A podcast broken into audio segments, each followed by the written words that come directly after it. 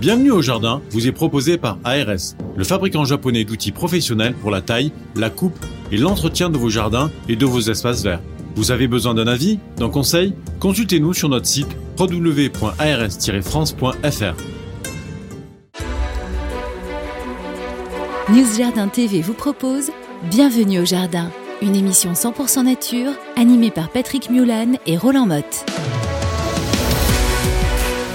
Eh bien bonjour à tous et surtout, et surtout très très très bonne année. Nous vous avons abandonné pendant une quinzaine de jours. J'espère que les fêtes ont été super, que vous avez passé de très bons moments. Roland, il l'attendait comme un fou furieux. Ça a été bon pour toi, Roland? Salut. Eh ben, je- bonjour, à, à pe- à peine décuité, ce- me voilà. Non, non, ne croyez pas, c'est pas vrai du tout. Il ne boit que de l'eau puisqu'il habite à Vitel. C'est absolument normal. En tous les cas, c'est peut-être un peu formel, mais nous vous souhaitons vraiment une très très bonne année. Nous espérons à la fois que le climat sera bon, que on sera tout à fait dans une bonne saison, qu'on fera un beau jardin, que vous serez en bonne santé et qu'on pourra être ensemble toutes les semaines pendant longtemps et ça va être génial. Ça, j'en suis absolument sûr. Alors, huitième jour de l'année, c'était facile. Oui, Donc, il nous en reste combien avant de Eh ben, nouveau alors- faire la fête Alors j'ai fait le calcul, 357. C'est sûr Oui, certain, j'ai calculé, j'ai Oui. recalculé, pardon. Attention, hein. il faut pas se tromper. Bon, 18e jour du signe astrologique du Capricorne, salut les Capricornes, et 19e jour du mois de Nivose dans le calendrier républicain français. Alors, vous savez, pourquoi on vous dit ça? C'est parce qu'il y a toujours, ou presque, une plante qui est associée à ce jour. Mais aujourd'hui, non, manque de chance, c'est le marbre. Alors pour nous, ce sera le...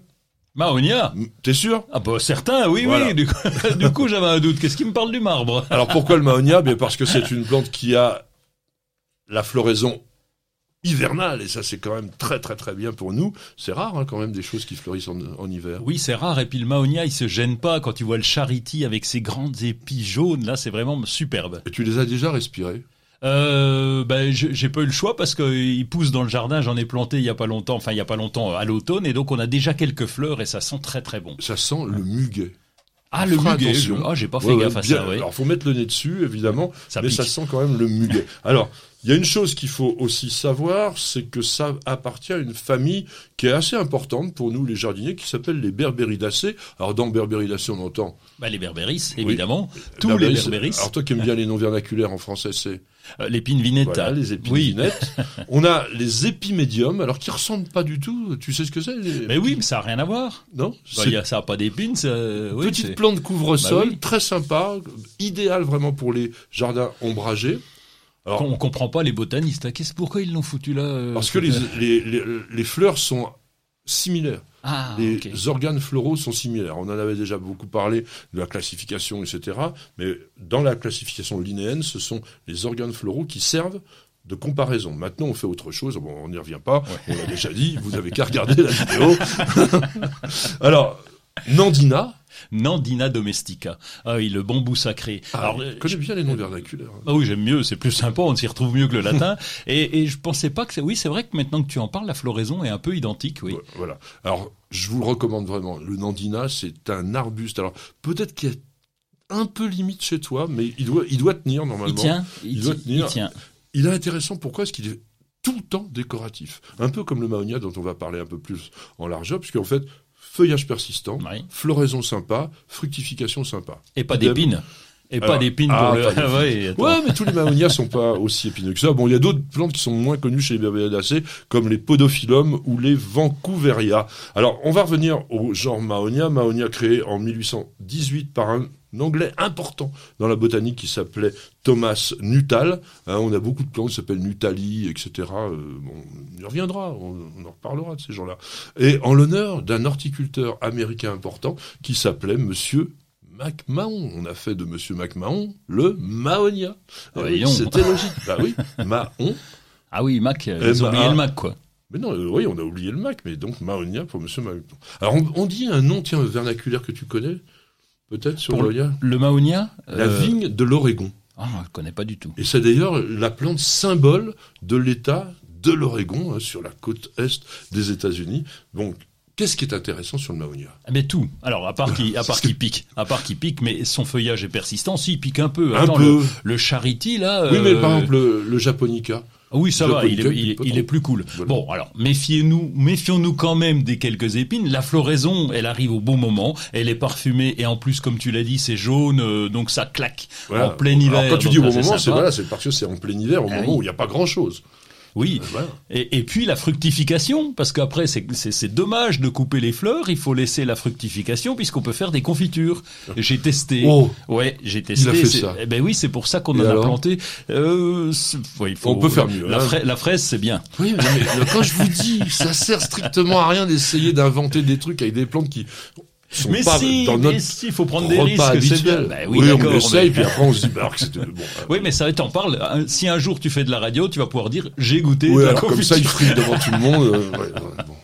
Alors, je l'avais quand même noté, ça. C'est vrai que, alors surtout pas cru, hein, on ne Oui. on ne les mange pas crus, mais alors, on en fait aussi de la liqueur Ah. et du vin.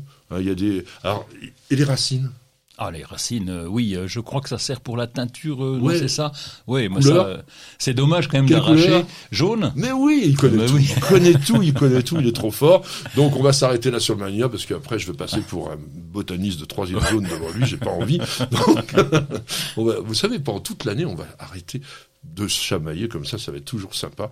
On Pas a des sûr. anniversaires quand même, hein, le 8 janvier 1793. Oui, Heinrich Gottlieb Ludwig Reinheitbach. Reichenbach. Ah oui, d'accord. Bah, j'ai essayé de le dire avec l'accent munichois, mais c'est pas terrible. Ah bon, c'est ça l'accent Oh, minico Oui, oui, euh, de Re-. Refais-le, refais-le. Euh, oh, Autre chose? Je sais pas. Je sais Écoute, je tente, je tente. Hein. euh. Non, c'est quelqu'un d'extrêmement important dans la botanique. Il a dirigé, ou même d'ailleurs fondé, il a fondé le jardin botanique de Dresde et il a écrit beaucoup, beaucoup de choses et surtout, il a décrit plus de 3000 plantes. Alors, toutes sont pas aujourd'hui acceptées par la nomenclature parce que, je vous rappelle, si quelqu'un, si, tiens, on va faire un truc ensemble là. vous allez dans la nature, vous trouvez une plante que vous connaissez pas, et puis vous la décrivez. C'est-à-dire que vous dites, voilà, les fleurs sont comme ça, les feuilles sont comme ça, etc. Et puis vous envoyez ça à la nomenclature botanique internationale. Si vous êtes le premier à avoir fait cette déc- découverte, enfin, ou du moins cette description, vous pouvez appeler la plante comme vous voulez, et ça sera définitivement accepté. Mais manque de chance, les botanistes qui travaillent dans les jardins botaniques, souvent ils avaient des piles d'échantillons, alors ils, ils, les, ils les identifiaient, ils les regardaient, puis ils leur donnaient des noms. Puis on s'est rendu compte qu'il y en avait déjà d'autres qui avaient donné Ah oui, le, même, etc. C'est pour ça qu'il y a énormément de synonymes et qu'on a toujours préféré que ce soit le premier qui soit authentifié. Et lui, donc, il en a fait énormément, énormément, énormément. Mais il a vraiment donné des genres importants, par exemple comme aconite, enfin aconitum, puisqu'on parle dans les noms botaniques. Il a aussi euh, décrit Allium carmesianum, Ramonda myconi. Tu connais cette non, inconnu. Oh Total inconnu. Qui c'est celui-là Ça ressemble à un Sympolia, ça vit dans les Pyrénées. Ah oui Une petite violette absolument euh, sublime, Polygala alpestris, bon, potenti, etc., etc. Et puis, il y a la violette de Reichenbach, hein, la viola reichenbachiana, et aussi Echinocereus reichenbachi. Waouh, Ouais, c'est mais- dur. Il y en a plein d'autres. Hein, Denepeta, Pernicula, Mazella. Non, non, mais c'était, je vous dis, vraiment un botaniste de tout, tout, tout premier plan. Donc, monsieur Reichenbach, vous méritiez quand même qu'on vous fasse un petit hommage dans cette émission. Nous sommes donc, je rappelle, le 8 janvier au cas où vous ne le sauriez pas, et nous avons la fête d'aujourd'hui, c'est la Saint-Lucien et la Sainte Peggy. Alors qu'est-ce que tu... il nous a sor- sorti Ah, tu- encore Oui, un dicton peut-être. Tu voulais ça Ah, Eh bien, oui. à la Sainte Peggy, le samedi, on reste au lit. Et on Trois- regarde Bienvenue au jardin. Et, et jardin des TV. Faut que ça, que ça rime. Faut qu'il nous fasse des trucs. À la Saint-Lucien, plantons un rosier ancien, ça c'est plus jardinier. Et si tu es bon technicien, taille tes poiriers à la Saint-Lucien, et ça aussi c'est un bon conseil. C'est- Rodolphe euh, qui nous vient de Belgique et qui dit j'aurais souhaité recadrer notre haie ancienne de hêtre qui a 23 ans, qui mesure plus ou moins 3 mètres de hauteur et 1 mètre de largeur. Puis-je le rabattre en hauteur et en épaisseur pour faciliter les tailles annuelles d'entretien L'année suivante, la haie gardera-t-elle son rôle d'écran avec la pousse uniforme de nouvelles feuilles? Je Alors, suis consterné. non, Rodolphe, faut quand même pas rigoler. Qu'est-ce qu'un hêtre C'est un des plus grands arbres de nos forêts, une des plantes les plus majestueuses qui existent. Bon, 23 ans, c'est un bébé, donc vous avez laissé à 3 mètres, ça va. Mais vous imaginez cette pauvre plante, vous allez la ratatiner encore? Non, la, le hêtre, c'est fait pour faire des grandes haies, des grands rideaux, et comme vous le dites d'ailleurs, pour faire un écran généralement brise-vent, intéressant, le feuillage est marcessant. Mm. Mais on ne fait pas ce genre de massacre. on change de plante. On prend des plantes adaptées. Vous allez avoir envie d'une haie de 1 mètre, bah vous allez planter des plantes qui sont pas trop grandes. Euh, quand on fait séparer des tuyas avec des haies de 2 mètres, c'est c'est scandaleux, c'est monstrueux. Des plantes qui font 40 mètres de haut dans la nature, on les met à 2 mètres. C'est pas du bonsaï d'ailleurs, parce que on fait de la taille comme ça. Non, non et non et non et non. Je suis, je suis pas content. Je peux moduler tes propos? S'il te plaît. Oui, parce que à, à la campagne, lorsque tu as quelquefois des des, des petites haies de hêtres, elles ont été, elles sont broutées régulièrement par les par les vaches, donc ça fait finalement office de bonsaï et ça reste à une hauteur et, et l'arbre s'habitue. Alors c'est pas sa destination première, mais en fait, à force d'être brouté régulièrement, d'être mangé, eh bien l'arbre reste à hauteur. À hauteur de vache euh, euh, Oui, oui, pratiquement Ah à hauteur bon de vache parce qu'elle va brouter, elle va le manger et puis à force de le faire chaque année, eh bien ton arbre reste là. Oui, il est Mais- nanifié, quoi. il est nanifié Oui, non, mais pratiquement. Mais c'est pas la destination, effectivement. Là, le hein. truc, c'est de dire, il est fait que 3 mètres et je vais encore le ratatiner. Oui, Donc, vrai. euh, moi, je changerai la haie, hein, c'est tout ce que je peux dire, et puis ça sera déjà pas mal. Vous n'avez pas la main verte? Alors prenez-en de la graine avec nos paroles d'experts. Mes chers amis, nous allons essayer de répondre à une question assez primordiale, qui a l'air innocente comme ça, et qui est pourtant extrêmement importante, c'est faut-il, et surtout comment et quand, arroser les plantes en hiver? Est-ce que toi, tu arroses tes plantes Oui. dans ton jardin? Oui, bien Eh oui. sûr. Alors Eh ben, pas toutes, bien. pas toutes, euh, pas toutes parce que bah, c'est vrai qu'on a beaucoup paillé, donc euh, là on va laisser. Et puis, et puis ça dépend des régions. Il y a des régions où il pleut beaucoup. Je vais pas citer de nom, mais donc là t'es quand même bien aidé par la nature. Par contre, lorsqu'on a des pots et des serres, et là, eh bien, on doit être extrêmement attentif, y compris des pots sur la terrasse. Alors, une chose à savoir quand même, la majorité des plantes étant en dormance, les très rares plantes qui sont pas en dormance, c'est les agrumes par exemple. Bon, et puis les plantes tropicales bien sûr, mais si vous les mettez dans une véranda où il fait pas très chaud, de toute façon, limitez les arrosages. On va jamais en hiver arroser plus d'une fois tous les 8-10 jours, c'est très rare. Mais sachez quand même une chose que m'a dit Roland là à l'instant et qui m'a interpellé, attention, même dans les régions pluvieuses. Pour quelle raison?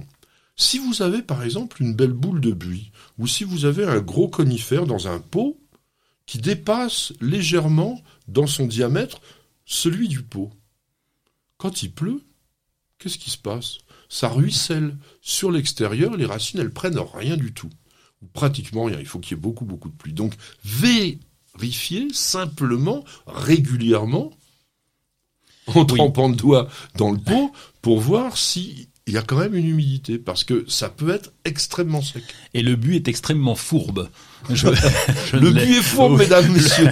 Le but est fourbe, pourquoi? Parce que quand il commence à, à sécher, c'est trop tard. C'est Ah oui. qu'il alerte pas, contrairement à d'autres plantes qui te font signe et qui te disent attends, je pique du nez parce que donc j'ai soif. Lui, il te dit rien du tout et il te prévient en, en retard et c'est trop tard. Et c'est trop tard. Alors justement, il y a une chose aussi à savoir. Est-ce qu'en cette saison, on- nous allons arroser le matin ou le soir Ou la Euh, journée Est- est- Est-il possible J'allais te dire, est-ce qu'il est possible de faire entre les deux? Parce que le matin, il fait encore trop froid. Le soir, on se rapproche bah, des gelées, comme chez nous. Tu vois, et puis tu- c'est pas rare d'avoir une gelée assez assez précoce dès le début de la nuit. Donc, on, on essaye d'arroser plutôt vers midi. On est plus peinard parce que Au moment où la température est plus élevée de la Oui, journée. c'est ça. Oui. Alors c'est peut-être midi ou 14 heures, peu importe, mais c'est euh, c'est à, à cette période-là. Alors il y a un autre problème qui se pose en hiver, c'est le gel. Lorsque vous avez par exemple des plantes comme des bonsaïs qui ont très peu de terre et que le froid est vif, parce qu'attention, beaucoup d'entre vous pensent que parce que le bonsaï est en pot, c'est une plante d'intérieur. Non, si vous avez un hêtre, si vous avez un ginkgo, si vous avez un pin, ce sont des bonsaïs d'extérieur, on les laisse dehors. Mais quand le pot est entièrement pris en glace, l'eau est indisponible pour la plante. Et s'il pleut, s'il pleut, non, s'il gèle pendant longtemps, qu'est-ce qu'on fait? Ah oui, c'est un vrai problème, ça. Hein. c'est un problème de, de, sécheresse pratiquement en période de gel. Exactement. Et donc, euh, comment faire? C'est pas forcément évident. Alors, on peut mettre de la bâche à bulles déjà pour protéger, parce qu'en plus les racines sont au bord. Et après, comment faire? Euh, Surtout pas mettre d'eau chaude. parce que je l'ai, je l'ai entendu. Non, ça, non, mais hein. très, très, bon, ouais, ouais. très, très bon conseil. Non, mais la chose, c'est de justement éviter la prise en glace complète de toutes les plantes qui sont en pot, grand ou petit pot.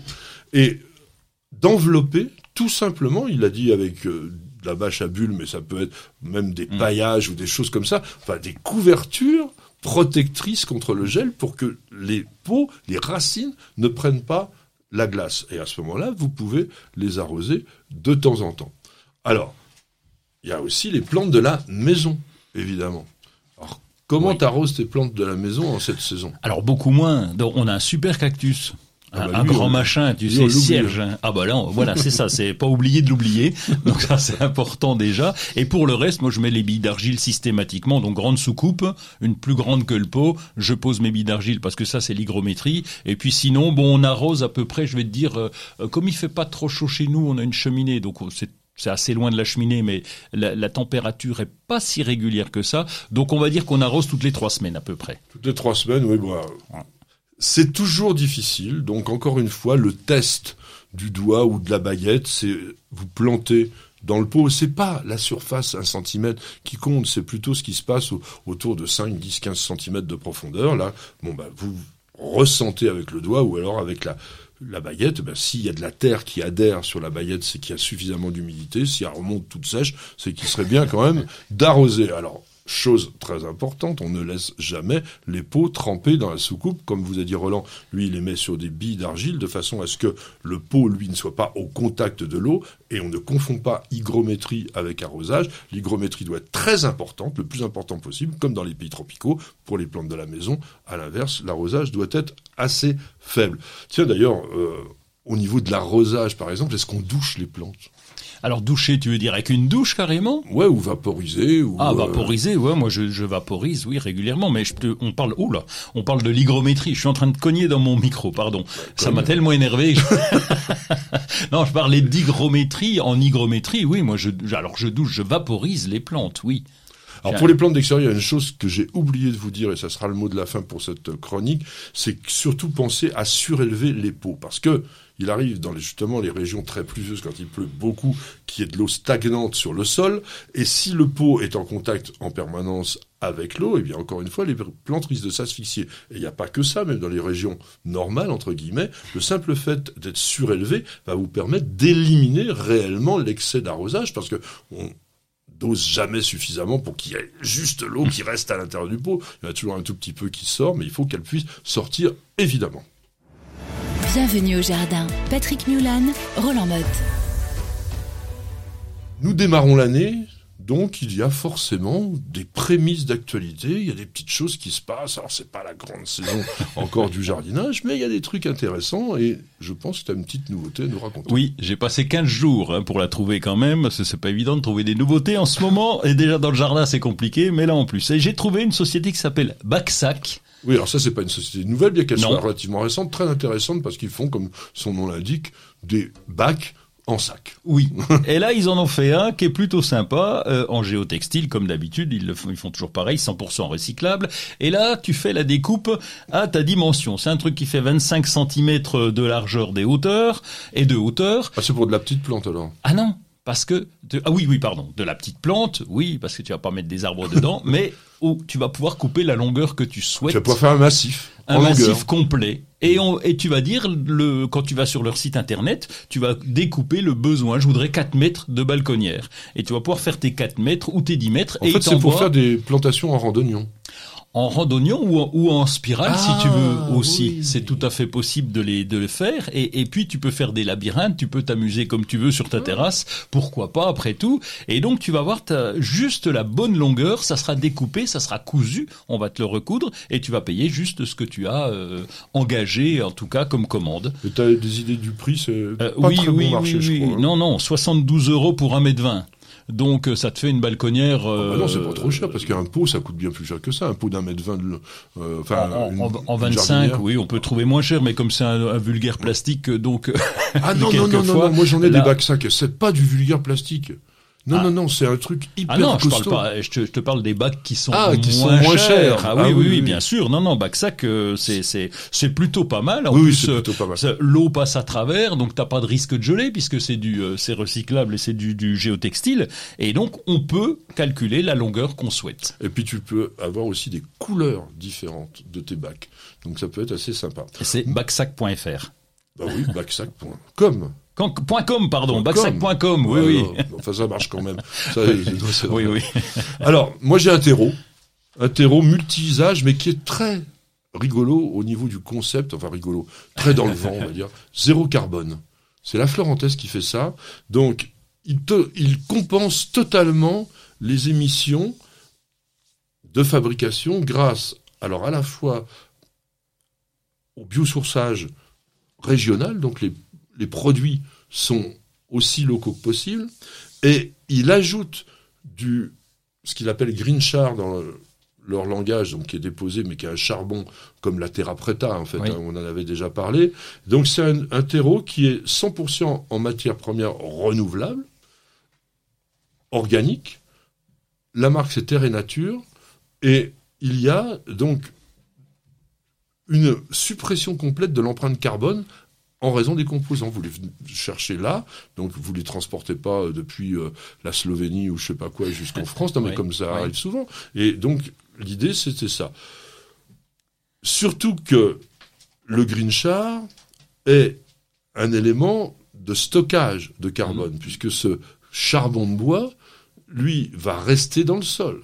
Et il faut savoir qu'un kilo de ce charbon représente 2,7 kilos de carbone stocké. Donc c'est quand même très intéressant. Et puis, quels sont les autres composants? C'est de la turbofibre, c'est-à-dire de l'écorce de résineux extrudée. Ah oui, donc De pas de tourbe. Ah non, non, Non, non, eux ils mettent pas de tourbe. hein. De la fibre de bois, donc de l'hortifibre, et puis des écorces compostées, du compost vert, de la terre végétale, enfin il y a tout un tas de trucs. Souvent c'est vrai que les terreaux de la Florentaise sont des terreaux qui sont extrêmement fibreux et qui sont pas forcément, on va dire, d'une durabilité, moi je trouve.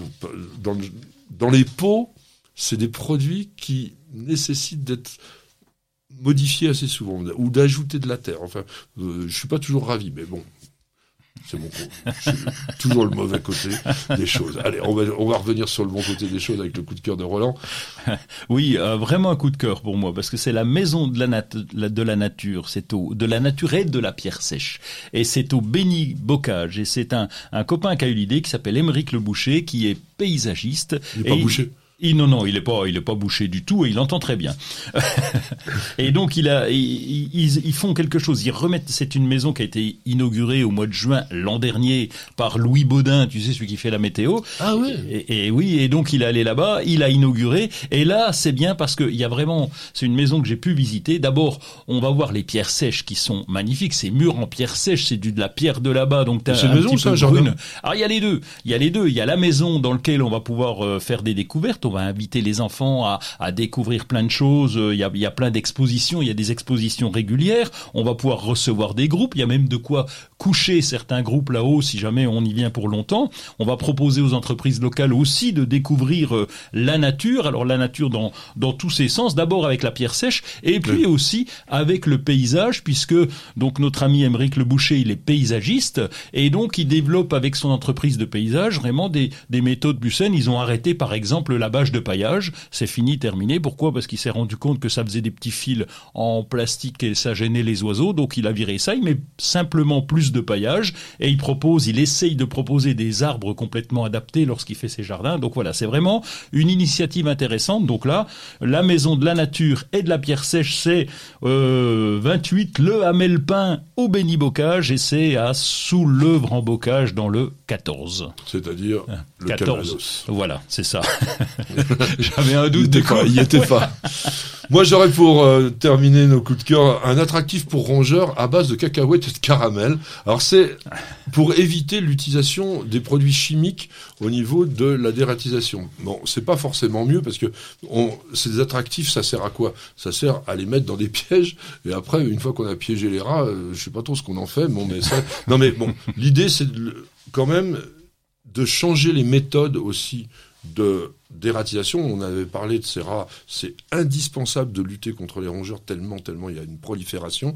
Mais là, l'idée, c'est de d'utiliser ces produits qui vont les attirer dans les pièges, et c'est généralement les professionnels qui les utilisent. Alors maintenant, je sais que je vous ai gonflé avec mon rat, on va se reposer deux secondes avec une page de publicité. Parce qu'on devrait tous commencer la journée par un bol d'oxygène.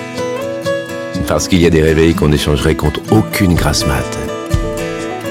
Parce que mettre du beau partout, ça fait du bien tout le temps. Parce qu'une bonne promenade, ça fait battre deux cœurs. Parce que ça fait grandir de faire pousser quelque chose. Parce que le circuit le plus court, c'est entre votre jardin et votre cuisine.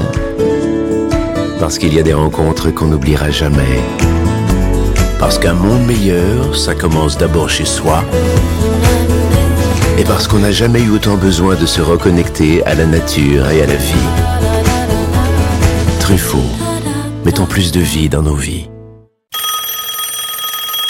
Eh bien, de nouveau, dring, dring, dring, monsieur Roland. Oui, c'est Seb qui nous demande est-ce que pour limiter les mauvaises herbes dans la pelouse, il faut couper court régulièrement ou à l'inverse? Est-ce que garder une herbe plus haute, 10 cm environ, permet de bloquer les rayons du soleil et donc la levée des mauvaises herbes? Tatatin. C'est une réflexion qui est pas mal, qui est pas exactement correcte, on va dire, sur le plan de l'efficacité. Le fait de pas tondre trop ras, permet effectivement que les différents brins de gazon s'ombragent les uns avec les autres et résistent mieux déjà à la chaleur en été. Donc en été, vous allez pas tondre votre pelouse rasibus, vous allez essayer de tondre un petit peu plus haut. 10 cm, oui, c'est pas mal. Bon, euh, la tonte moyenne en France, elle est autour de 7 cm. Bon, les Anglais, eux, ils tondent à 3 cm.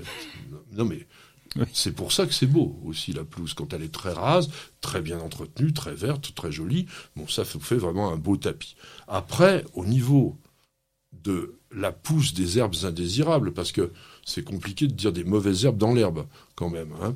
Donc si, on va dire les mauvaises, c'est celles qu'on veut pas. Bon, par exemple, c'est vrai quand même que avoir des chardons oui, la pelouse, c'est pas franchement sexy. Enfin, à 10 cm, oui, c'est vrai qu'ils peuvent quand même pousser au ras du sol. Oui, ah c'est vrai. Il y, a, des circiums qui poussent très très rare. Et qui poussent même sous la tondeuse. Donc ceux-là, il va falloir les enlever, mais c'est facile à enlever, parce qu'ils ont des racines pivotantes et on les voit. Après, ce qui est plus compliqué, c'est des herbes qui normalement ne devraient pas faire partie d'une véritable pelouse de gazon, comme par exemple les trèfles, comme les, par exemple les, les, lotiers, les petites choses comme ça, donc que l'on n'a pas envie de voir. Les plantains, c'est pas très joli non plus.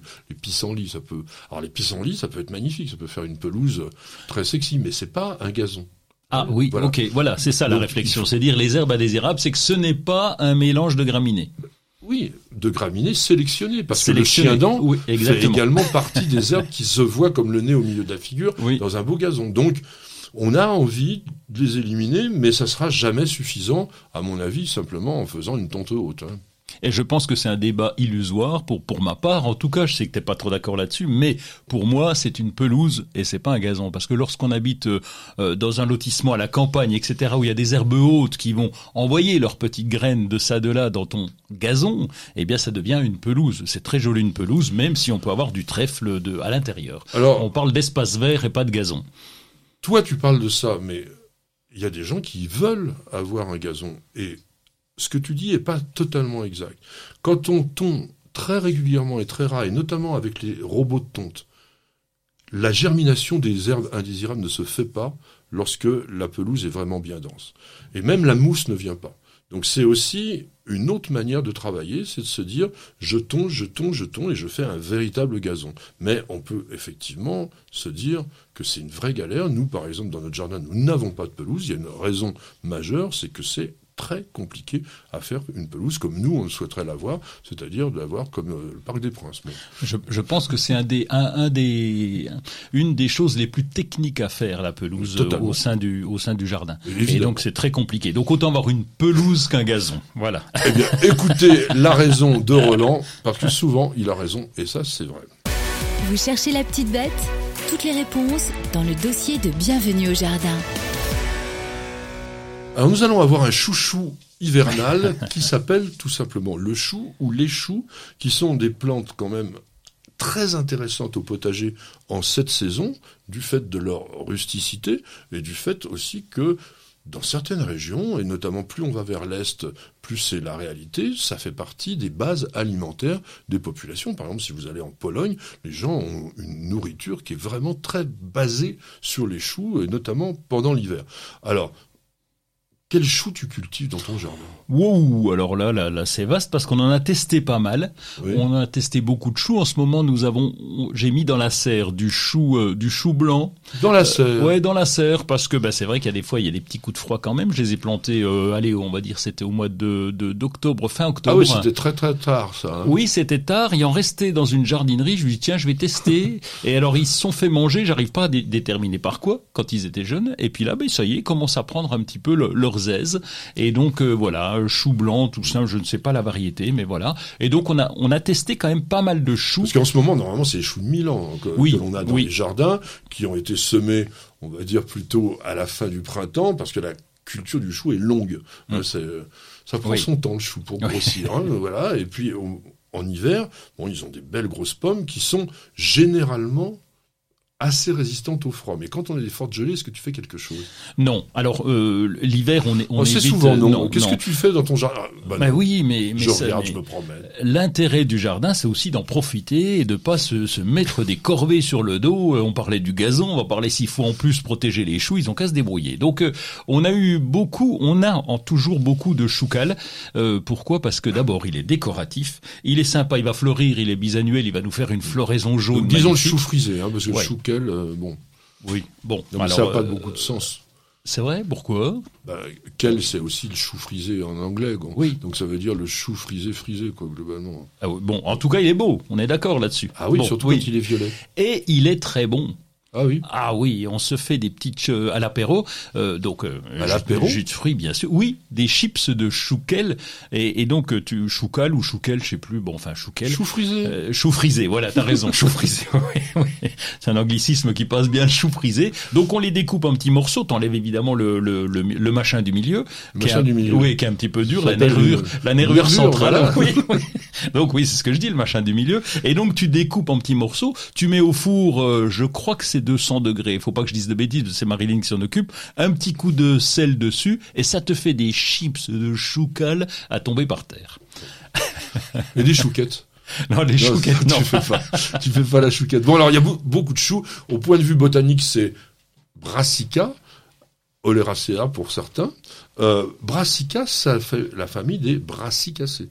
hein. donc on a beaucoup de choses dans les Brassicacées, ne serait-ce que par exemple les radis également, les navets euh, qui font partie de ces plantes. C'est une bisannuelle le chou, donc on va le semer la même année qu'on va le consommer. Parce que si vous laissez passer tout l'hiver, l'année prochaine, c'est les feuilles. Enfin, les fleurs. Les fleurs, très jolies, hein, les fleurs. Ah oui Mais oui, bah oui, sur le, le, le chou frisé, eh bien les fleurs, c'est magnifique quand ça arrive à la fin, ça fait des grappes de fleurs jaunes qui sont très très jolies. Alors j'ai vu que tu cultivais parfois le chou d'Aubenton. Oui, j'ai essayé, j'ai essayé, nous avons essayé pendant euh, à peu près euh, deux ans et demi. Et pourquoi? Parce qu'il a gelé et donc il est vivace. Voilà, c'est ça. Et- oui, c'est ça l'intérêt euh, par rapport aux autres, il est vivace et, et donc c'est un, un, un chou qui a une tenue assez, assez importante, donc il, il a tendance à monter, donc on était obligé de mettre des tuteurs pour vraiment le, le, le tenir et donc on récolte ses feuilles régulièrement. Alors nous qui ne faisons pas de potager mais qui aimons bien l'ornement, il y a certains choux d'ornement. Alors le chou de base d'ornement qu'on a au- à l'automne, mais aussi il y a des très grands choux feuillage panaché, des plantes qui Ah oui. sont très très intéressantes et que je vous conseille et je vous mettrai une photo euh, sur la partie vidéo comme ça vous pourrez le voir en détail. Alors quand est-ce qu'on sème les choux? Oh ben, on, on, les sème euh, au printemps déjà, et puis on peut les semer même assez tard, comme tu l'as dit tout à l'heure. Et euh, alors juste un truc, c'est que ça pousse bien, quoi. Hein. Le semis est assez facile, quoi. C'est, c'est même même pour un néophyte, si on veut tester. Ça. Le... Ah oui, ça Ah, lève, ça lève facile. Ah oui, faut repiquer, ça c'est un peu l'inconvénient. Repiquer, ça veut dire qu'on reprend et on le remet en place hein, là où on le souhaite. T'as Mais essayé toi, parce que c'est la grande mode aussi, ça le semi direct. Est-ce que ça fonctionne sur le chou? Je ne sais pas du tout. J'ai pas Tu fais du essayé. repiquage systématique. Oui, oui. Moi, je conseille aussi. hein. Bon, les graines, vous pouvez les garder pendant un, un certain moment, parce que la faculté germinative, c'est autour de 4 à 5 ans. C'est la levée, comme disait euh, Roland, c'est 3 à 5 jours, donc c'est rapide. Oui. hein, euh, et on a une culture longue, puisque en fait, les choux d'été, ça va demander environ 4 mois entre le semis et la récolte, et les choux d'hiver, c'est 6 à 7 mois. Donc, vous avez quand même le temps d'en profiter et surtout, il faut de la place suffisante pour pouvoir se dire, je vais occuper le terrain avec Oui. mes choux pendant tout ce temps-là. Euh, les premiers semis, euh, parce qu'il nous a parlé de semer tard, mais vous pouvez semer dès le début ou le milieu du mois prochain.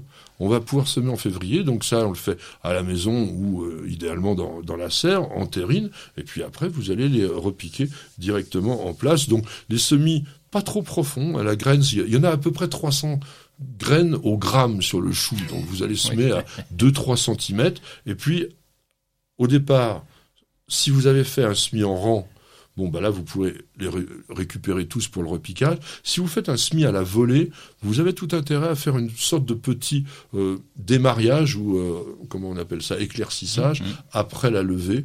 Bon, tous les, allez, 5-6 cm, vous gardez. Et puis, dès que les plantes vont avoir 3 à 4 feuilles, bah, c'est là qu'on fait le repiquage. Alors, est-ce que tu les mets n'importe où, toi, dans le jardin? Eh ben, j'en mets de moins en moins. Je veux te dire parce qu'on a- nous avons eu des déboires avec nos Les choux. altises. Oui, avec l'altise et ça fait euh, bon pas l'été dernier. On était on était peinards, il y a eu que de la flotte. Donc les altises n'aimant pas la flotte et donc elles Ouais, sont mais les choux ont pourri, quoi. Ah oui, c'est ça. Bon, ben, tu peux pas tout avoir. Hein. Et donc, pendant qu'il a fait très très chaud, donc il y a deux ans et il y a trois ans, eh bien, on a perdu énormément de choux. On savait pas plus quoi faire, donc euh, j'avais mis des, des, tu sais, des, des filets anti-insectes. Oui. Alors, on arrose bien quand on a des altises, qu'on rappelle, c'est des petites bestioles qui viennent s'attaquer. Et alors, elles font des micro-piqûres, mais il y en a partout. Ouais. Et donc, alors, on arrose bien pour qu'elles se barrent. Et puis après, tu mets le filet. Mais rien du tout, il en reste quand même. Et donc, il y a un truc qui existe, ça s'appelle les insecticides, mais évidemment, ils les utilisent pas, Non. même s'ils sont naturels. Alors, les choux, sol plutôt humifère, compact, plutôt argileux, même légèrement calcaire, donc normalement, le, le jardin de Roland serait tout à fait propice pour ça. Euh, alors, en revanche, attention à l'excès d'humidité, parce que je l'ai dit sous le ton de la plaisanterie par rapport à l'année dernière que ça pourrissait, mais ça pourrit facilement le pied du chou. Donc attention. Et puis partant trop pluvieux également, la pomme a tendance à s'éclater, à se fendre, et donc on, on perd un petit peu toutes ces histoires de choux. Bon, est-ce que on va dire pour terminer notre euh, petite rubrique, quand même deux mots sur deux choux qui sont extraordinaires. Un qui sont le romanesco, Oui, chou romanesco qui est en plus qui est, qui est beau. c'est un brocoli, c'est ça. Oui, euh, il, il est superbe. Bon, et compliqué à avoir quand même quand il fait trop chaud. Justement, il est vraiment très attaqué par les altises. Ah. Donc là, c'est un peu le problème pour lui. Alors Et- tu sais que c'est un, un chou mathématicien. Ah bon? Pourquoi donc Bah, Parce qu'en fait, on a, il y a des gens qui se sont amusés à essayer de calculer, parce que ça fait comme des petites pyramides. Oui. Et en fait, bon, pour les mathématiciens, ils comprendront ce que c'est. Moi, je suis un nul en mathématiques. ce sont des fractales. Euh, voilà. Donc, ça peut se faire en équation, euh, le, de calculer la, la tête du chou romanesco. Non, non, mais il y a, y, a, y a même un livre sur la mathématique des plantes. Un jour, je vous en parlerai peut-être, parce que quand j'ai envie de vous bourrer un peu le crâne de temps en temps. Et puis, bon, on va parler quand même de deux mots des choux chinois. Ah, le chou chinois, oui, on l'a essayé une année. ça, ça marche bien. Oui. C'est très bon en plus. Et, Oui. et vraiment, c'est très bon. Et ça a poussé sans problème. Quoi. On Oui, ça, pas eu de- voilà, ça se cultive facilement. Donc il y en a deux qu'on cultive couramment, le petsai et puis le pak choi, qui sont des plantes que l'on va avoir en culture beaucoup plus rapide que les choux, puisque entre 6 et 10 semaines après le semis, ça fonctionne. En revanche, là, c'est des semis beaucoup plus tardifs, puisqu'on va semer vers juillet-août, et on enterre à peine les graines, un 0,5 cm, ça sera suffisant. Question de Sébastien. Pourriez-vous me dire s'il existe un engrais pour arbustes à croissance ultra rapide? J'ai rien compris. J'ai strictement rien compris. Parce que est-ce que cela voulait dire que Sébastien veut que ses plantes à croissance ultra rapide poussent encore mieux je vois pas l'intérêt de l'engrais Bah si ça pousse à une vitesse ultra rapide. Ou est-ce qu'il veut un produit qui fasse pousser les plantes de façon ultra rapide? Et ça, c'est... Alors non, j'allais dire un mot que je ne vais pas dire, mais faut pas dire ça. On- on- un engrais, c'est fait pour nourrir les plantes. C'est fait pour leur permettre de s'adapter à un sol qui serait pas forcément idéal. C'est fait aussi pour récupérer la quantité nutritive qu'il pouvait y avoir dans le sol qui a été exportée par des cultures régulières comme au potager par exemple. Mais en aucun cas c'est fait pour euh, booster la, cu- la, la- la culture. Une plante ne peut pas absorber plus qu'elle en a besoin. Quand on met trop d'engrais par exemple, dans des conditions défavorables, qui sont généralement une plante stressée sur le plan hydrique, Mm. une plante qui a soif, vous lui mettez de l'engrais liquide, elle pompe tout, ben là elle se prend une indigestion et à ce moment-là elle crame. Donc ça veut dire que le métabolisme de la plante n'est pas fait pour la suralimenter. Quand il y a des gens qui nous disent oui, vous avez des plantes qu'on trouve, elles sont forcées à l'engrais, mais non. Une plante, vous pouvez pas la faire plus qu'elle ne peut. Alors bien sûr, il y a des techniques quand même, on avait parlé de ces énormes citrouilles de plusieurs centaines Oui. de kilos qui sont des monstres un petit peu, mais dans nos jardins, dans nos potagers, on travaille pas comme ça. Enfin, je pense que tu Non, travailles pas comme ça. Du tout. Et puis une plante qu'on appelle à croissance lente, t'as beau la bourrer d'engrais, elle reste bah, à croissance lente. oui, on vient de Euh, dire voilà, pour les choux. Mais oui. Et si- S'il faut euh, six mois pour faire un chou d'hiver, vous allez pouvoir mettre tout l'engrais que vous voulez, ça fera en trois mois. Non, ça marche pas. Et puis si je prends le bambou par exemple qui pousse très vite, hein, qui peut pousser très vite, hein. ah oui, on est un peinard, il a pas besoin d'engrais. Donc euh, finalement, euh, c'est c'est- la question est ambiguë, euh, d'autant que c'est deux choses différentes. Il y a la croissance et puis il y a le besoin de nourriture. Donc le besoin de nourriture, toutes les plantes l'ont. Par contre, elles ont une croissance, elles, elles vont à leur vitesse. Alors en revanche, on peut accélérer la croissance d'une plante en augmentant la lumière et le CO2. Mais ça, Oui. personne ne le fait dans son jardin, évidemment. Mais en laboratoire, on peut le faire, puisque la plante, grâce à la photosynthèse, plus elle va avoir de lumière et de carbone, donc de, de gaz carbonique, et plus elle va pouvoir pousser très vite. Alors je pense que c'est le moment de se prendre un petit café quand même. Ah, non quand même. alors, on se retrouve tout de suite après une petite page de publicité. Ça va chauffer avec le Green Power d'Ozlock. Des herbeurs électriques sans flamme et 100% naturels. Ozlock, conçu par des jardiniers pour des jardiniers. Prenez soin de votre jardin avec Oriange 3 en 1. La nouvelle innovation Solabium. Insectes, acariens et maladies, un seul produit et c'est fini. Vous avez toujours rêvé d'avoir la main verte? Avec EasyBio, c'est gagné. EasyBio vous conseille et vous accompagne en vidéo directement dans votre jardin. Découvrez une gamme complète de fertilisants pour vos plantes d'intérieur et d'extérieur, votre gazon et votre potager. Après application des produits, vos végétaux sont mis dans des conditions idéales de développement. Plus de floraison, plus de récoltes et un beau gazon. Tous nos produits sont fabriqués en France, en Bretagne. Ils sont élaborés à base de matières naturelles et conditionnés dans des emballages éco-responsables. Derrière EasyBio se cache une belle équipe de jardiniers experts et amateurs qui prônent la réussite au jardin et qui a à cœur de vous donner la main verte. Alors, n'attendez plus pour tester les produits EasyBio. Profitez de votre programme sans effort avec l'autoril d'Ozlock. Tuyau d'arrosage qui se réenroule automatiquement.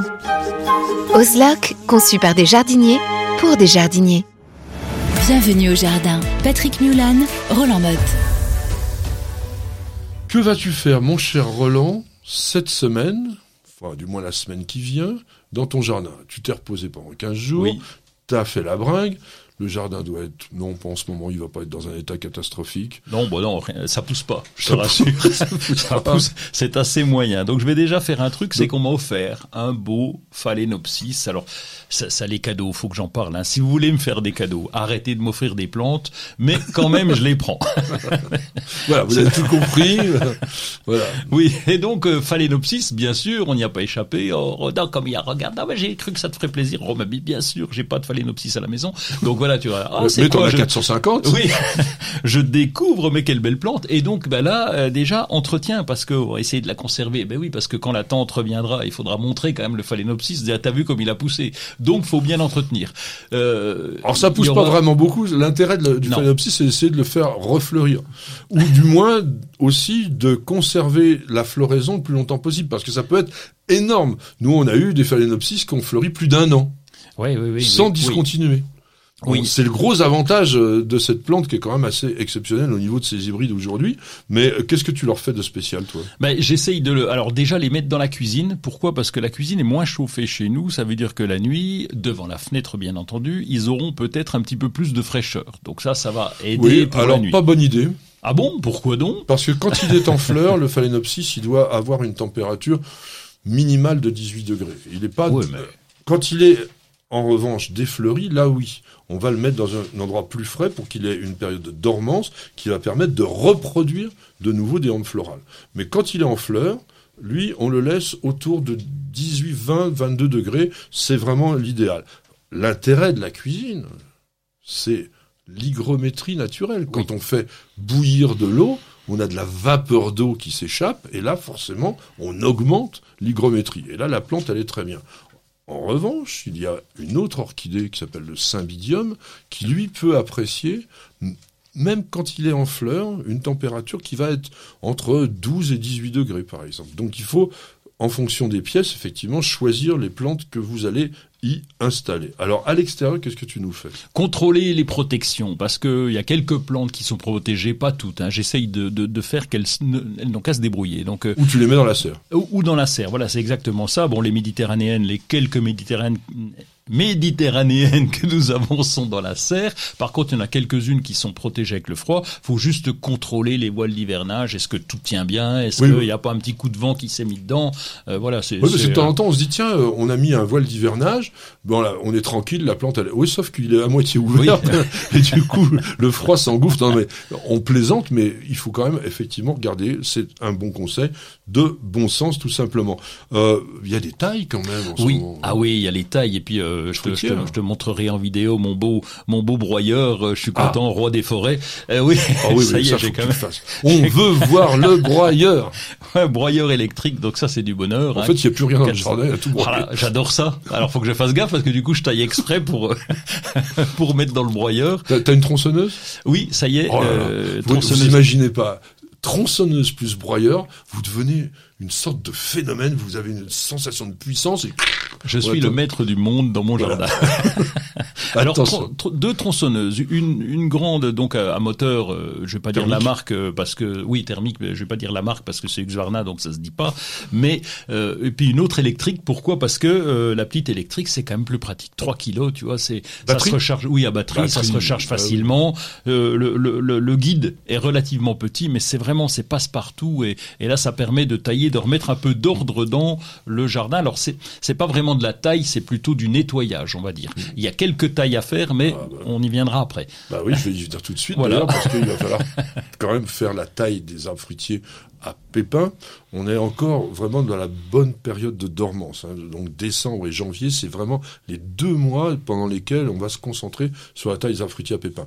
Évidemment, si vous avez des pommiers ou des poiriers plein vent, qu'on appelle, c'est-à-dire de forme naturelle, on n'y fait rien du tout, hein, sauf enlever le bois mort, soit s'il y a des branches vraiment trop gênantes les unes avec les autres, on peut éventuellement éclaircir un petit peu, ça, s'appelle de l'élagage. Toutes les formes, en revanche, qui sont fabriquées, qui ont des formes déterminées, que ce soit des fuseaux, des quenouilles, des gobelets ou des palmettes, des cordons, eh bien ça, on, on pratique une taille fruitière. Il y a trois, pas une, trois vidéos sur News Journal TV qui vous expliquent en long, en large et en travers comment réaliser la taille fruitière. Je vous propose de vous y reporter parce que je crois qu'elles sont très bien faites. Il y en a même qui ont énormément de succès. Donc c'est même d'ailleurs, je crois, notre numéro un, la taille fruitière. Donc vous avez regardé, ça va être très très bien. Alors, taille de la vigne, peut-être encore un petit peu tôt. Moi, je vous conseille plutôt d'attendre la fin du mois, le début février, pour la taille de la vigne. Faut pas y aller trop tard non plus, parce qu'après, il y a les pleurs. Idem, il y a deux vidéos cette fois sur la taille de la vigne. Euh, Parce que, non, trois, non, trois aussi. Trois, parce qu'on a été aussi en Champagne, qui a d'ailleurs, c'est intéressant de voir comment les tailles se font différemment en fonction Oui. des régions. Et là, vous verrez, euh, vous comprendrez la taille de la vigne, qui est extrêmement différente de la taille fruitière des pépins, c'est des pommiers poiriers. Il y a un truc que tu m'as marqué, la gestion. Ah ben encore le broyeur. La gestion du sapin de Noël. Mon broyeur, mon broyeur. Oui, le sapin de Noël, que va-t-on en faire? Alors on peut, euh, avant je le coupais, je gardais les branches, etc. pour poser en forme de paillage. Maintenant je mets tout dans le broyeur, c'est du bonheur. C'est du bonheur Euh, à ce oui. point-là. oui, non, mais euh, écoute, c'est bien. On va quand même pas le mettre à la poubelle. On va quand même pas euh, le Non, faire passer, l'emmener, etc. Non, mais Il est qui- tellement nous qui utile. sommes citadins, on fait la même chose que toi, sauf que c'est pas nous qui le broyons. C'est-à-dire qu'on Ah oui. on le donne euh, à la municipalité qui se charge de le broyer, qui soit ils le mettent dans l'usine de compostage, soit ils le réincorporent dans les espaces verts. Pas à Paris, ils le font ça très bien depuis plusieurs années. Roland vous a parlé des protections hivernales. Il y a une chose qui est importante, c'est d'abriter les camélias des vents dominants. Ça, c'est-à-dire que vous avez tendance à constater c'est peut-être encore un tout petit peu tôt, mais dans le courant du mois de janvier, souvent, vous avez des boutons de camélia qui vont se mettre à sécher et à tomber avant la fleur s'épanouisse. Eh bien, c'est essentiellement lié à l'effet desséchant du vent. Et ça, il faut s'en méfier. Donc, soit on plante à côté des camélias, parce que quand on... euh, Je vais revenir sur, sur ça, mais je voulais faire une aparté avant. Quand on vous dit de planter un végétal à l'abri, généralement c'est à l'abri des vents, c'est-à-dire que dans un angle de mur, au pied d'une haie, au cœur d'un massif. Et là, ce que je voulais vous conseiller, c'est de planter à proximité de vos camélias dans le sens des vents dominants. En France, généralement, c'est ouest-est, hein, quand même, la plupart des vents. Donc, côté ouest, on va dire, un arbuste à feuillage persistant costaud, style un petit conifère, un andina, etc., de façon à ce que lui fasse un effet brise-vent. Et vous verrez la différence tout de suite au niveau du comportement de votre plante. On a parlé de l'arrosage des plantes en pot tout à l'heure, donc on va pas y revenir. On a déjà parlé aussi précédemment dans d'autres émissions du bouturage à bois sec, ça se fait encore. Et puis, on va commencer peut-être à s'amuser, à semer des petites choses à l'intérieur, pourquoi pas. euh. On peut trouver des graines dans le commerce de ficus, de bananiers, de bégonias à feuillage, de papyrus, de sensitive. Tout ça, vous pouvez faire ça avec vos enfants dans la maison et c'est vraiment sympa.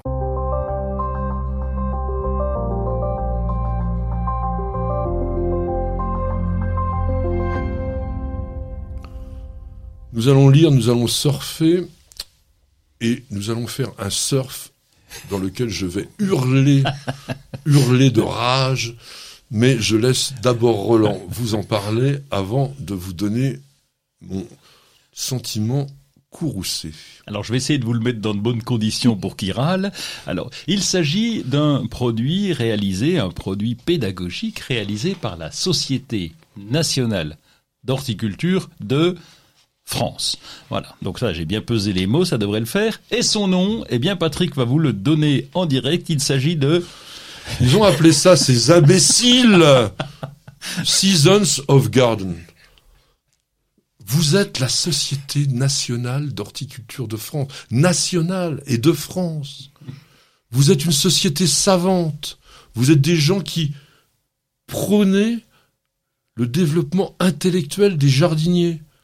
Et vous nous faites Seasons of Gardens. Mais de qui on se moque Non mais Pardon.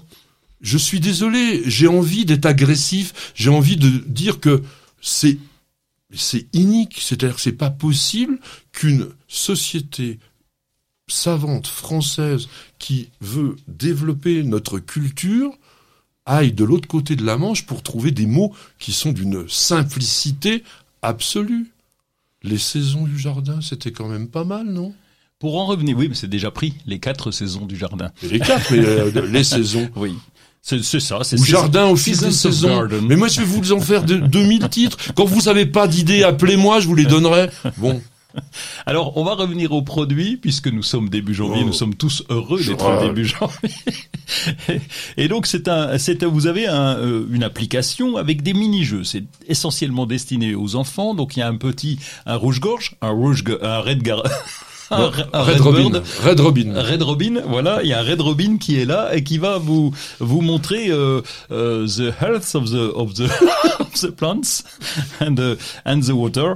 Et donc euh, voilà, donc il y a la gestion de l'eau, il y a des petites questions pour savoir comment ça pousse, comment on fait pour protéger le sol. et Donc, à part le met- titre, c'est quand même bien fait. C'est plus, alors bon, c'est pour les gamins quand même. C'est plutôt bien. J'ai eu un petit peu de mal déjà au départ à rentrer dedans, à trouver les questions, mais après les questions me semblent sympathiques pour un gamin. Ça permet de t'a- t'alerter et te dire, bah oui, euh, voilà, comment on fait pour la protection du sol, ça alerte, hein, pro- protéger le sol. Pourquoi, comment, bah ça peut poser des questions. C'est une bonne approche pour euh, pour les enfants. Ça fait permet de se... saison par saison? C'est fait, euh, oui, saison par saison, puisque ça doit bouger. Le produit va évoluer, donc l'application Bon, va bah, faites évoluer. évoluer le titre, ça nous fera plaisir, on de gueuler. Bon, là, je vais pas, je vais pas gueuler, je vais faire l'inverse. Je vais encenser. Ah. Je Alors. vais aller au pinacle du monde du jardin avec un livre qui présente un des plus beaux jardins privés de France, qui s'appelle Le Jardin de Pélinac.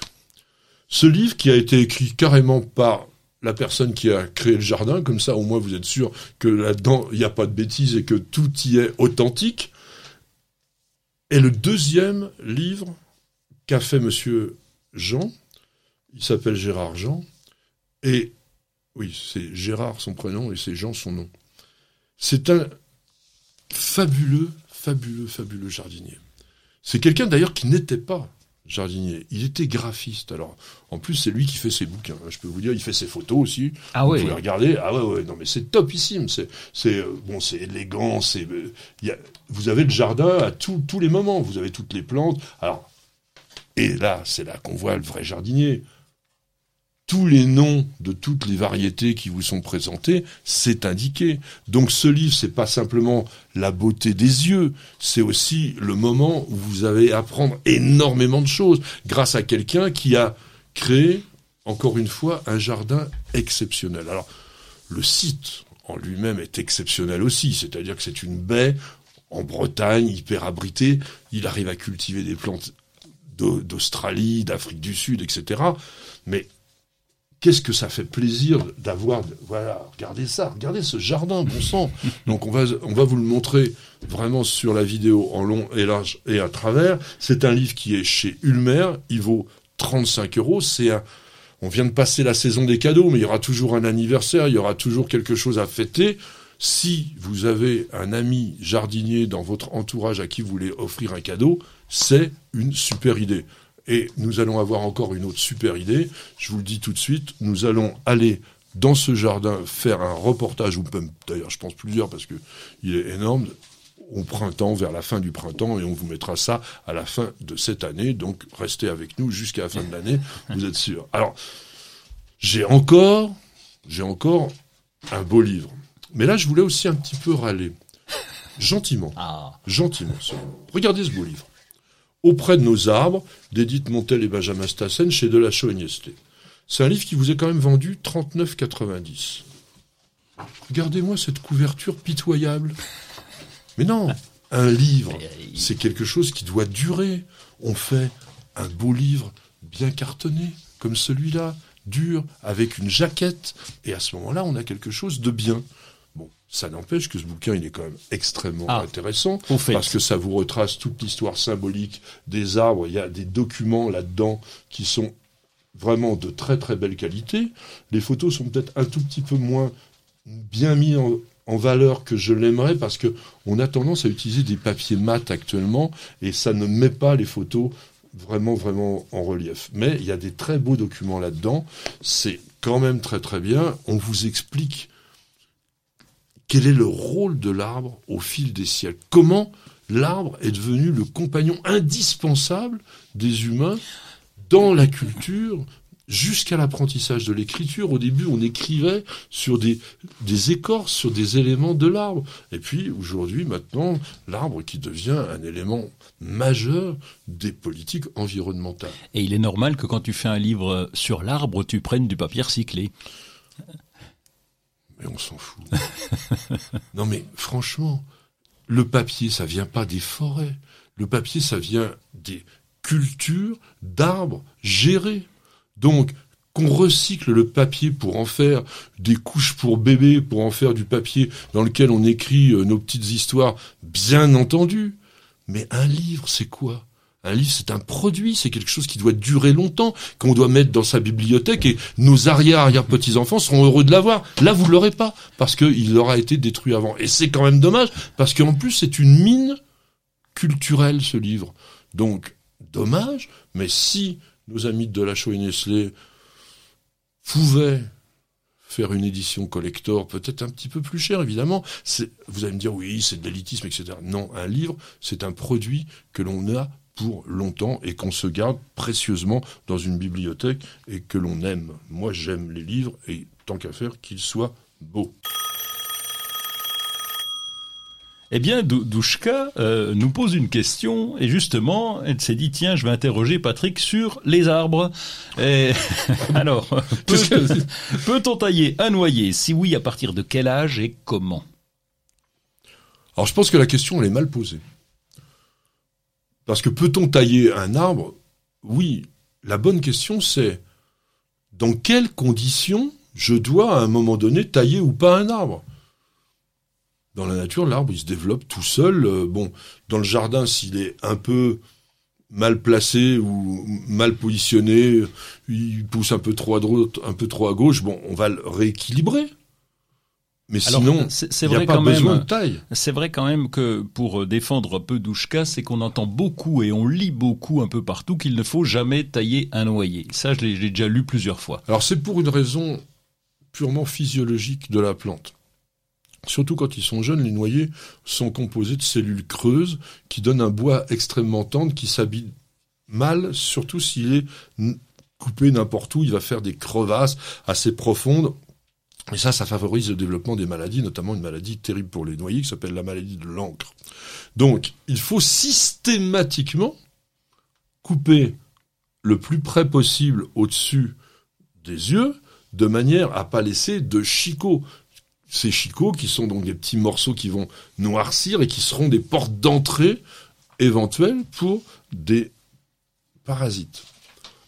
Il y a aussi une chose, un peu comme pour la vigne, c'est qu'un noyer qui est taillé trop tard, notamment en saison, ou qui est coupé sur des grosses branches, il va pleurer. Mm. Pleurer, c'est quoi? C'est un écoulement, un peu comme de la sève brute de la plante, mais qui est vraiment fatigant, on va dire, pour la plante. Donc si vous avez besoin de tailler un noisetier, euh, pardon, un, noyer, un, noisetier, on peut y aller. Oui, ça on peut y aller, on est peinard. Plutôt fin d'été, début d'automne, lorsqu'il va y avoir le phénomène de sève descendante, pour éviter les pleurs. Ça, c'est ce qu'on fait aussi avec les arbres fruitiers à noyaux. Est-ce que tu as des conseils à nous donner là-dessus?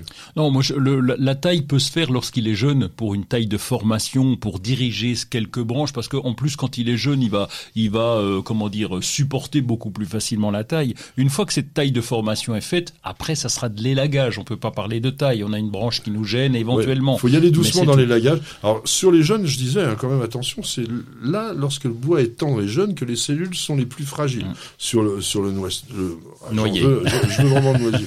de toute façon, c'est pas grave, j'aime ni les noisettes ni les noix. Mais bon, un petit, un petit conseil aussi, surtout sur cet arbre-là, désinfectez bien votre vos outils de taille avant l'intervention. Donc, il suffit simplement de passer un chiffon alcoolisé. Il existe aussi des bombes euh, nettoyantes, de façon à ce que vraiment vous ne risquiez pas de transmettre une maladie. Et puis, comme tu l'as dit, la taille d'entretien, c'est quoi? C'est éclaircir un petit peu l'arbre dans le cas où il y en aurait besoin. Patrick, Roland, racontez-moi une histoire de plante, de jardin ou de jardinier. J'avais envie vraiment de vous raconter cette histoire. J'ai attendu un tout petit peu là pour vous, pour vous le faire parce que qui a découvert l'hortensia et pourquoi est-ce qu'on a appelé cette plante hortensia? Qui c'est un grand, grand botaniste qui s'appelait Joseph Philibert Commerçon, qui est né en 1727 et qui est décédé en 1773. Et en revanche, pourquoi cette plante, on l'a appelée hortensia? Là, il y a une sorte de, ah oui, mystère. Et, et puis ça dure. Alors ça dure, et puis les gens qui s'intéressent à ça sont pas forcément tous d'accord. Il y a des historiens qui disent ceci, il y a des historiens qui disent cela. Alors, je vais essayer de vous raconter cette histoire et qu'on essaye de la partager ensemble parce que je la trouve très belle. Déjà, le genre Hydrangeas, c'est 80 espèces. Il y en a qui sont originaires d'Asie et d'autres d'Amérique. Et les premiers qui ont été connus, mais pas sous le nom d'hortensia, sous le nom d'hydrangea, c'était des espèces américaines. Depuis 1900, pardon, 1736, il y a eu des hydrangea arborescens.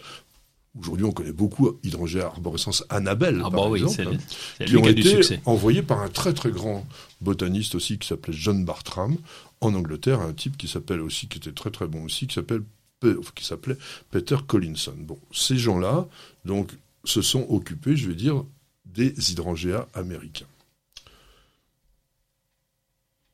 L'hydrangea qui porte le nom d'hortensia aujourd'hui, hydrangea macrophylla, lui, il est asiatique. On a l'impression d'ailleurs que c'est pas vrai. Aujourd'hui, il y a des hortensias partout. Ah on pourrait croire que l'hortensia est breton, par exemple. Ben non. Donc c'est notre fameux Joseph Philibert Commerson qui, étant en, en voyage, va découvrir ce- cette plante en 1768 lors d'une escale à une ville qui s'appelait Batavia à l'époque et qui est aujourd'hui Jakarta, Ah oui, c'était mieux de étions s'appeler euh, comme une salade, c'était pas en terrible, Indonésie, dans l'île de Java. On dit que Commerson a baptisé cette plante parce qu'il lui, il a créé le genre hortensia. En, en découvrant la plante, il dit voilà, on va l'appeler hortensia. Alors, pourquoi est-ce qu'il l'a appelée hortensia? On dit que c'est parce que il a voulu faire hommage à sa maîtresse et gouvernante de son fils, parce que la femme de Commerson était morte en couche, qui s'appelait Jeanne Barré.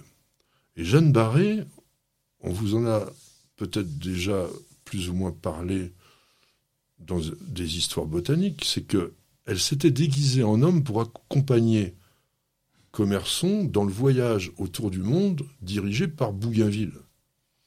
Parce qu'à l'époque, il était totalement interdit à une femme de monter à bord d'un bateau de...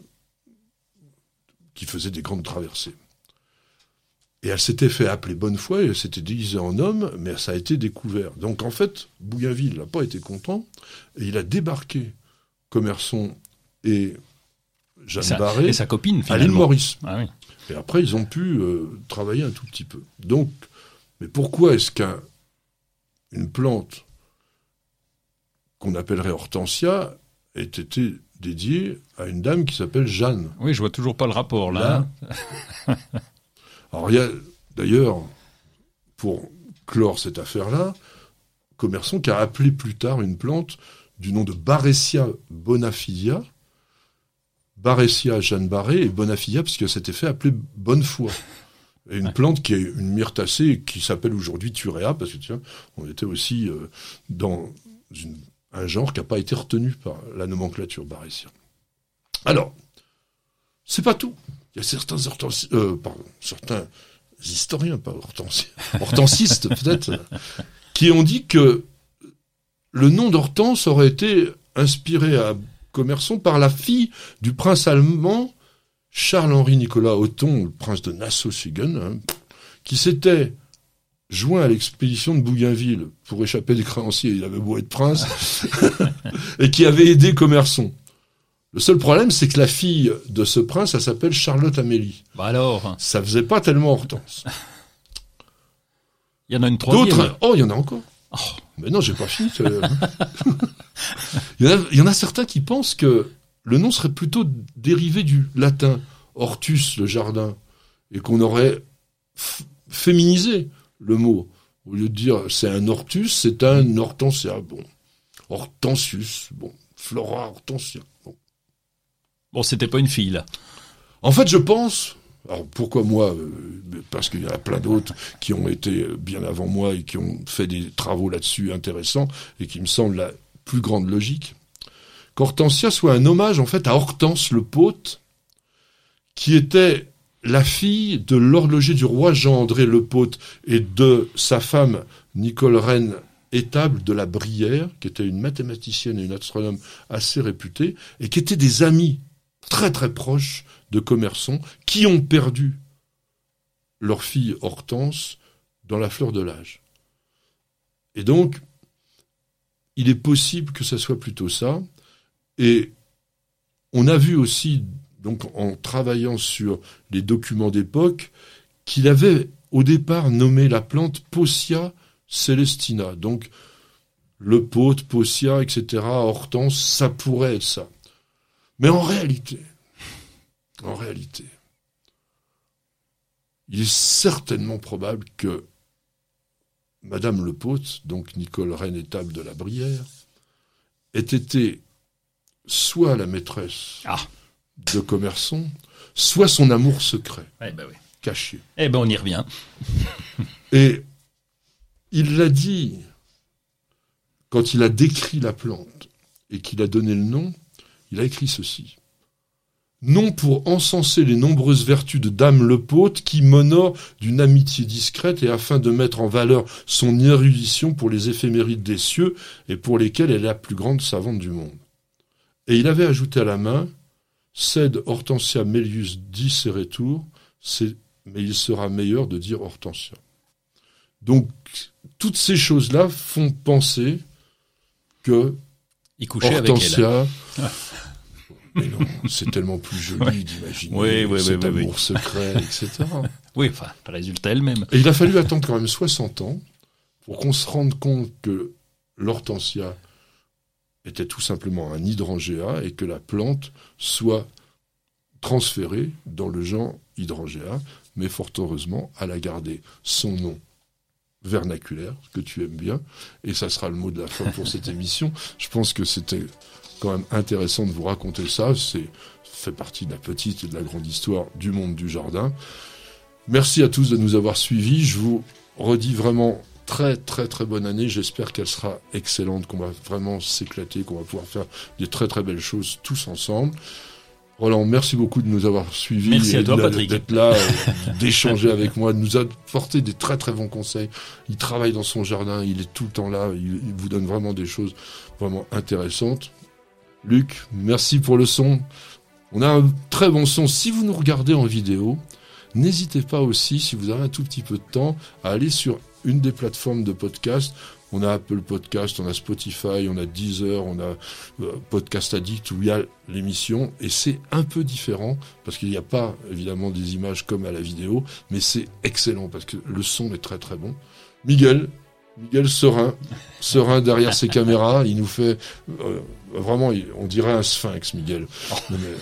Il est courageux comme tout parce qu'il nous amène énormément de matériel le matin dans le studio et ça nous permet de vous faire vraiment ces belles images. Et puis les belles images, souvent, c'est ma petite femme Nicole qui les fait quand on travaille parfois ensemble. Elle est là, elle, est, elle écoute, elle écoute tout ce que je dis parce que si jamais je dis une bêtise, après elle me tire les oreilles. Et puis, bah, sous la chaise, on avait Perle. Vous l'avez pas entendu, vous l'entendrez jamais parce qu'elle est tellement sage. En tous les cas, merci d'avoir passé cette émission avec nous. Allez, on va dire, pour une fois, on dit pas bienvenue au jardin, on dit quoi? Bonne On année dit- au jardin. Bonne année au jardin.